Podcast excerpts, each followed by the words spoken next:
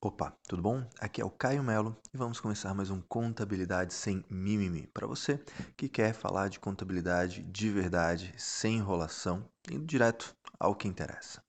Hoje eu quero te convidar para pensar um pouquinho sobre a contabilização, sobre a escrituração contábil das receitas. E, e, a receita ela é muito importante, afinal de contas, ela é uma das métricas fundamentais que influencia aí no resultado, nos índices, enfim, na empresa como um todo e até mesmo na distribuição de lucro, né? Que é um ponto que mesmo o empresário que não gosta ou não quer saber da contabilidade, quer saber da contabilidade para receber o seu lucro. Então, para falar da visão contábil de receita, a gente precisa partir de alguns princípios, de algumas, alguns conceitos fundamentais para que isso faça mais sentido e a gente trabalhe menos com lançamento no piloto automático e mais com reflexão e análise. Então, o primeiro ponto é a gente pensar o que o lançamento contábil da receita ele significa. Né? Quando você escritura, quando você lança uma receita, você é, acredita o resultado, acredita a receita, como você já deve saber, mas debita alguma coisa. Onde é esse débito? Normalmente é no ativo, mas também poderia ser no passivo, por exemplo. É, e isso se dá porque, conceitualmente falando, a receita ela representa o, o aumento do ativo ou a redução do passivo. Ou seja, eu estou dizendo com isso que há um aumento do meu patrimônio. Eu estou dizendo que ou há um aumento da expectativa de que vertam benefícios econômicos, ou seja, é, estou dizendo que é, é, provável que isso gere entrada de, de caixa, gere fluxo de caixa é, para a empresa, certo? Um direito a receber, um bem, um intangível, é, uma máquina que vai ser depreciada, ou até mesmo a entrada do próprio dinheiro. A, o, débito ser no passivo, na verdade, diz a mesma coisa. Ele diz que aumenta o meu patrimônio, porque pode não entrar alguma coisa, pode não ter direito a receber alguma coisa, mas há uma redução da minha obrigação de pagar. Por exemplo, quando eu debito é, o passivo, eu estou dizendo, olha, diminuiu minhas obrigações. Então, se diminuiu minhas obrigações, aumentou meu patrimônio também, tá certo? Mas é, observe que todo crédito no, na receita, toda receita oferida vai debitar o ativo ou né, debitar o passivo ou até quiçá debitar uma despesa em casos excepcionais, mas isso não quer dizer que toda vez que você debitar um ativo ou debitar um passivo vai ser receita, porque você pode ter, por exemplo, um fato permutativo, você pode ter um, um débito do ativo a crédito de um passivo não alterou patrimônio, você pode ter um débito do ativo a crédito de outro ativo, uma mera troca de ativos, não alterou o patrimônio. Né? E aí você fica pensando, putz, lá veio o cara falar desses papos de faculdade, de não sei. Cara, isso é fundamental. A gente precisa revisar essas informações básicas, principalmente porque na faculdade talvez isso não faça sentido para a maioria das pessoas. E quando a gente, depois de ter o contato prático, volta nesses conceitos, as coisas fecham, os sentidos parecem que, que, que fazem é, que batem na porta mais claramente.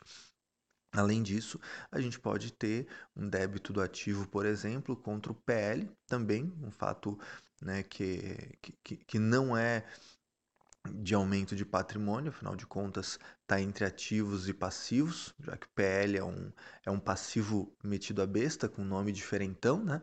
É, e aí, então a gente pode chegar à conclusão de que as receitas, elas são operações que aumentam o patrimônio, ou seja, aumenta o meu ativo ou reduz o meu passivo, que não gere obrigações, que não gere uma mera troca de ativos, que não seja um aporte dos sócios, ou seja, contra o PL, então vai acabar restando creditar o resultado, tá certo? Outra coisa muito importante, no meu ponto de vista, que você deve ter em mente quando fala de receita, é o momento de reconhecê-la, e aí, princípio da competência, manda um abraço, né? Ele fala pra gente o princípio da competência, que as receitas e despesas correspondentes devem ir para o resultado junto, ou seja, a concomitância, a simultaneidade do, da receita e da despesa, o confronto de receitas e despesas no resultado, e que a receita é auferida independente do seu recebimento, assim como o custo é incorrido independente do seu pagamento.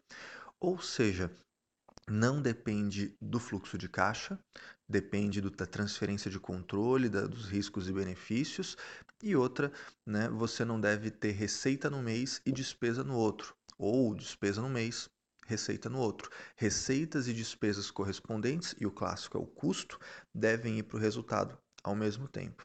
E por isso, quem me ensinou contabilidade imobiliária, que foi a Keila Pasta, que foi minha, minha mestra na área da contabilidade, quem me, aliás, me ensinou contabilidade, né, porque eu não conhecia antes, ela falava algo mais ou menos assim, mas que eu adaptei ao longo do tempo para poder é, compartilhar com as pessoas. A receita não é o que você recebe. A receita é o que, de acordo com o que você fez, você tem direito a oferir. Isso, essa frase vai fazer com que você lembre, não é o recebido, não é o regime de caixa, é o princípio da competência. E segundo, a receita tem a ver com o que você fez, ou seja, você tem que ter custo incorrido para que haja receita auferida, tá certo? Por fim, para até não ocupar muito do seu tempo com esse podcast, com esse áudio, eu queria deixar para você, uh, talvez, o ponto mais importante desse assunto. Talvez você ache que refletir sobre tudo isso, analisar tudo isso é perda de tempo. Talvez você ache que basta parametrizar o sistema e pronto, basta fazer o lançamento que está anotado em algum lugar e pronto. Mas se você quer ser cada vez mais contador, se você quer ser cada vez menos um mero cumpridor de burocracia, o fato é que você precisa ter uma visão crítica, você precisa ter uma visão reflexiva da contabilidade, porque senão você nunca vai ser aquele cara que faz a análise, que faz o julgamento, que apresenta possibilidades, que lê as demonstrações para dar informação e fazer a diferença na contabilidade. Você não pode dizer amém para o que diz um manual, para o que diz um livro, para o que diz uma consultoria e, quiçá, você com isso seja ou se torne cada vez mais consultor, seu próprio consultor e consultor dos outros, do que fique dependendo de outras pessoas para lhe dar essa consulta. Aliás, é, não sei se você me acompanha a esse ponto ou não, mas eu sou consultor, eu, eu trabalho com consultoria contábil e tributária. Eu todo dia atendo dezenas de pessoas. É, e muitas dessas dúvidas que eu respondo são de contabilidade, e dessas dúvidas pode ter certeza que muito antes de estudar o CPC 47, estudar o CPC de PMEs ou o que quer que seja, estrutura conceitual e princípio contábil resolve praticamente todos os casos. É muito mais lógica do que decoreba, tá certo? Espero que isso tenha feito sentido para você. Se você gostou, não deixe de, eh, mandar o seu comentário, deixar o seu review, deixa, se você estiver assistindo, eh, escutando isso através do Spotify ou do SoundCloud, do iTunes, deixe seu comentário, por favor, eu vou ficar bem feliz de ler e compartilhe, né? compartilhe com seus colegas, seja esse áudio, seja o texto, que agora todo podcast é acompanhado de um post no blog.caiomelo.com.br ou mande um e-mail para mim, mande uma mensagem no Instagram. Eu quero muito saber o que você acha sobre essa contabilidade que se faz hoje em dia e de como a gente pode pensar a contabilidade. Um abraço, uma boa semana e até a próxima.